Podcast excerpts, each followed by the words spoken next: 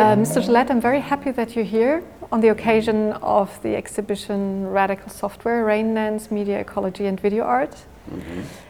And I wanted to make use of the opportunity to ask you a few questions about how um, the Rain Dance Corporation or the Rain Dance Foundation came into life.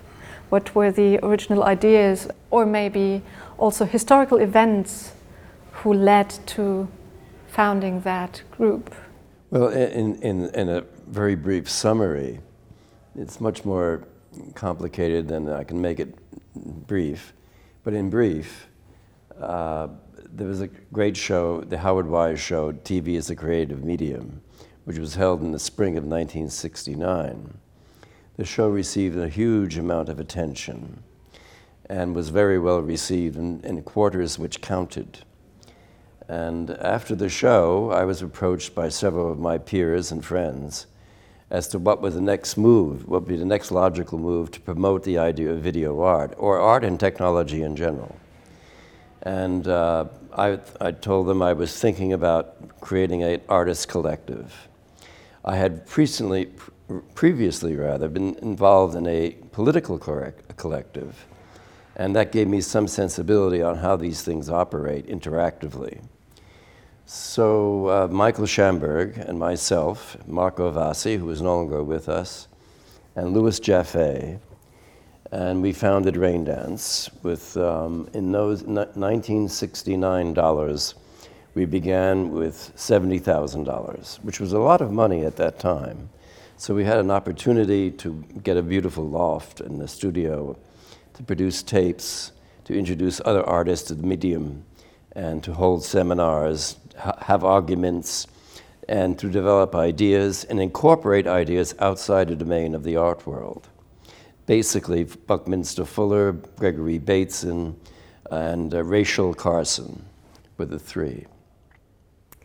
Uh, Does that make sense? That makes sense. Um, talking about Rain always brings up the word think tank. Mm-hmm. Was this a term you've applied back then? Uh, I assume there is a very concrete reference. Well, Rain Dance is a ironic reference to the Rand Corporation, R&D, Research and Development. And the Rand Corporation was the think tank for the American military and corporate structure. So in a sense, we were mocking, uh, because we were counterculture, we were mocking the major culture, the established culture, by calling it Rain Dance, R&D, Rain Dance.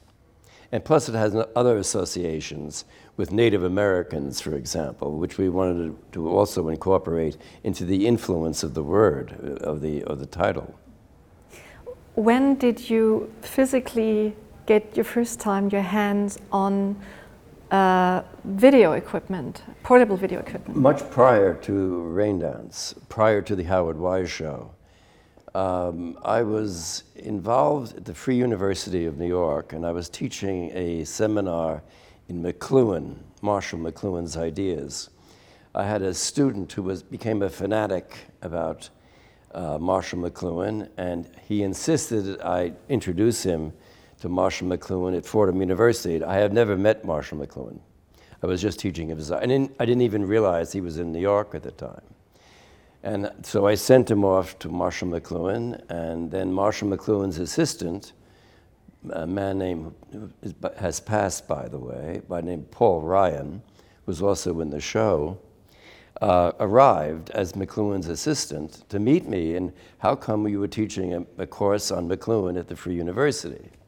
So I told him, and I went up to meet Marshall McLuhan, and they had the first four Sony Portapaks the very, very beginning of the Portapaks in the United States. In fact, their, their, their numbers were 001, 002, etc. The first four in the United States. And they gave them all four of them, all four of the sets to me for a period of like four months. It was like a gift, a, an out of residency, a, a, uh, a scholarship, whatever you want to call it. But I had free use of them to do anything I wanted. I had maximum freedom do anything I wanted with the four systems. What this entitled me to think about was how you can utilize video in multiple forms, not just a single screen. Up until then, people like Nam June Paik, for example, was always concentrated on the single screen. But suddenly I had four systems, so I could, could begin thinking about multiple complexes of arrangements in units, so to speak. And that produced a whole other flow of uh, possibilities. Uh, I could never have afforded, privately speaking, of, of acquiring four of these units, especially at that time. The other thing to appreciate is that the Sony Corporation did not invent the, uh, the, the Portapak system for artists.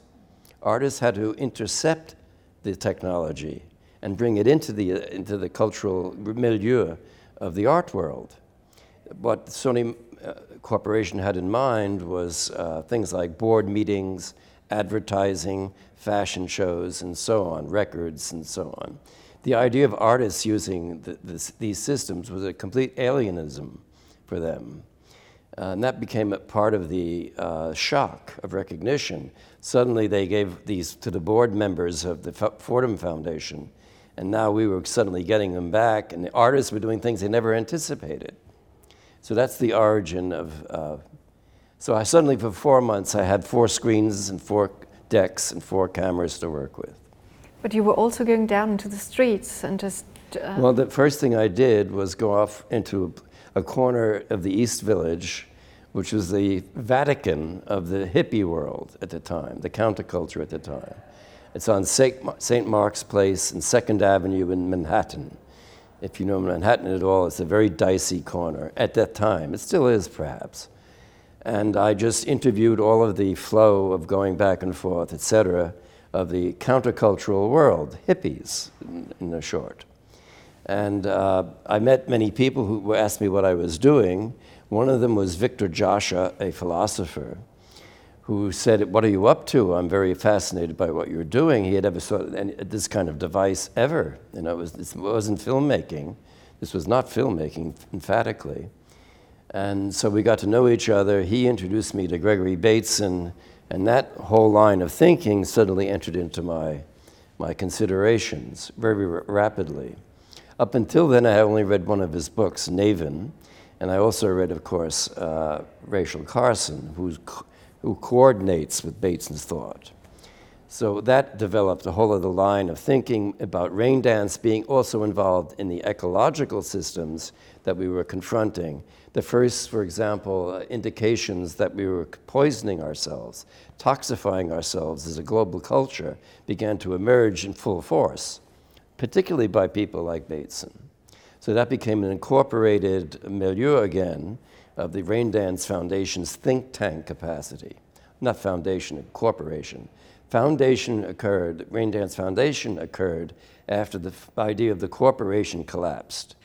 We were a, a profit making corporation when it was founded, but we never made a dime, never made a sou, never made a penny. Um, as you're quoting um, McLuhan, uh, Gregory Bateson, um, Buckminster Fuller, Rachel, Rachel Carson. Rachel Carson.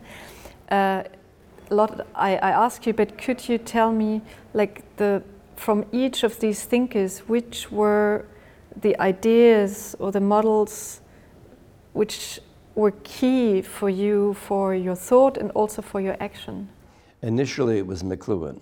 And which ideas of him were specifically? I mean, he talks. Uh, he said a lot of different things about the role of the artist for society. So, what was your specific interest in, in which of his theories or um, also um, uh, statements? The, the uh, I read McLuhan extensively before ever be going into the Free University. I read McLuhan. I read McLuhan because of an, an initial fascination. Um, I read Rachel Carson pretty much at the same time, and the combination of the two essentially formed my thought for a considerable period of time. Uh, the, the thing about McLuhan that struck me was he understood, like nobody else, in my opinion, the, the shift from a print culture to an oral culture. And prior to the print culture was another kind of oral culture, but it was not on the level of complexity or infusion, universal infusion, that the new non print culture was, the new orality was. And that pr- would produce immense problems in the development of the civilization. For example, you, if you lose contact with the whole print cultural um, construct, you also lose contact with all of the knowledge that is only uniquely available through the print culture and not translatable into the oral culture. And not only that, in addition to all of that, the new orality was also far more complex and actually changed the way our brains worked, the way our, our, our brains are wired. It was not merely a, a yes or no thing, I accept or I don't accept. Once you're in that culture, everyone's, for example, right now, everyone, you can't go anywhere without seeing some kind of photographic representation. Anywhere, every book around you. And everyone has an iPhone.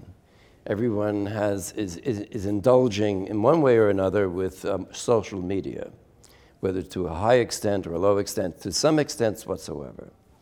So all of that accumulating um, impacted technology, communications technology, McLuhan predicted would have negative toxic effects. And his response to those possibilities of, of uh, aligning those uh, toxic effects, of dismissing them in a way, or diminishing them at a minimum, was to turn all of these technologies over to artists. So artists would mess around with them, they would experiment with them, they would not do what is expected of them with these technologies. And sure enough, he was correct. I mean, most people thought we were crazy, I mean, off the cliff at the time, 1968. Yeah, filmmakers, for example, 16 millimeter underground filmmakers, um, had nothing but disdain for us. So we were despised on the, on the, on the cultural left and despised on the cultural right as being crazy people. So it was an interesting position to position oneself in at the time, to align oneself at the time. And now, my second question about Gregory Bateson. Um, he had background in cybernetics. What was your interest? Bateson always defined himself as an anthropologist first, but he was being humble. He's one of the founders of cybernetics, in addition to being a great anthropologist. And I had the privilege of being a friend of his for quite some time. Um, I met him through Victor Joshua, the philosopher who ran into me on the street in, in St. Mark's Place in the East Village in Manhattan. He introduced me to Bateson. Bateson and I hit it off.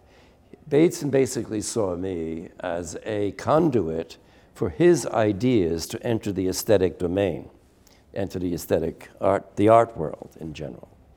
And that was, I, I, I, I functioned as a kind of conduit for Batesonian ideas, and quite deliberately on his part and my own. How do you get, how do you infuse art world thinking with these ecological concepts? What uh, the, the term the term media ecology um, is often mentioned in relation to rain dance, but it uh, it remains somehow unclear which were the different meanings of that. Um, there is a reference to the use of the term by Neil Postman, but I didn't find Neil Postman in any. Well, Neil, Neil Postman, I, uh, he arrived at the Rain Dance Loft once, and he was quite aloof and uh, somewhat dismissive. I think he felt, felt envious of McLuhan's influence. Uh, this is a, a, speculation on my part, it's, it's not in concrete. Um, but he used the word media ecology. And prior to uh, his use of it was uh, uh, someone like McLuhan. McLuhan in Gutenberg Galaxy speaks of media ecology, how radio, TV, the telephone, and all the attendant other technologies all fitted into influenced each other. And how that passivity of the internal workings of these communications technologies is separate, separate from the natural ecology. And how do you integrate it with the natural ecology? How do you integrate the ecology of systems into the natural ecology? Became the issue. And that was Bateson's great point. And so, you, by defining a new, the, the environment as an informational environment, which in a way is not any more separable from the natural environment, you would act on both. Correct. Okay. They are integrated. There is a, a, a meta ecology, so to speak. And that meta ecology integrates both systems, natural and man made and human made. What do you think was the impact of rain dance both on um, the media culture in the political sphere, sphere, as well as on the other hand uh, on the arts? Um, well, video art became a genre. To that extent, rain dance uh, was an, an initiative in producing the again the atmosphere for that evolution and development. On the other hand, uh, the ideas that rain dance lived off, the think tank aspect of rain dance, uh, basically manifested itself in radical software and in great conversations and conferences. Once I became good friends with Bateson, I was, in, I was involved in all of these conferences of which he was directing. The famous Princeton Conference in 1969, the Wenner-Gren Conference in 1970, the Harvard Conference in 1971 are just a few. So there was this support system from outside the counterculture through Bateson's influence. And that became a, a great uh, correlation between these two sensibilities. These two, that was the most salient one of all. But did you think um, the, the tapes you've made, um, I mean, also talking about then what later um, TV TV did, covering the Democratic uh, Convention in a different mm-hmm. way than the commercial broadcasting mm-hmm. companies, did this um, emancipation, this getting hold of the tools, going out in the streets, creating a counter public, do you think this had a long term effect of um, the participation of the citizens in the democratic processes? Uh, unfortunately, I don't think it's as lasting in the sense that we would have anticipated. I think the, uh, I don't like to use the word failure that frequently or that uh, profoundly, but Rain Dance was a success for about five years. After that, the overwhelming outer culture, the culture which we were counter to, basically overwhelmed it. I mean, a notion of, for example, cable television, to give you a historical example, cable television originally was seen as a countercultural source for television making. And then within a few years, the larger culture just took it over and commercialized it. So it was events like that that basically the ideas of what the rain dance promulgated became diluted because of the influences that are being absorbed by the overall culture or by being ignored by the overall culture and having little less and less effect. Now, I, some of my colleagues argue that I'm too pessimistic about the effects of rain dance, and I'm too, I'm too much involved in the idea that it failed. Um, and I'll perhaps give them a point or two on that issue because of the because of radical software. Rather, I think radical software continues to have some kind of strange, I don't know how, magical influence over people who are involved in the kind, the countercultural medium or the, the, uh, the subcultural medium in a sense. I don't think it's no longer countercultural, it's subcultural. So I, that's the connection I see between um, the outer, the inner, the influence, and why it only lasted five years. Or so, maybe six. Uh, is there anything else you would like to, to say, which I didn't ask? I'd like to thank you for my presence here, and um, I'm having a delightful time. Thank you very much. You're welcome very much.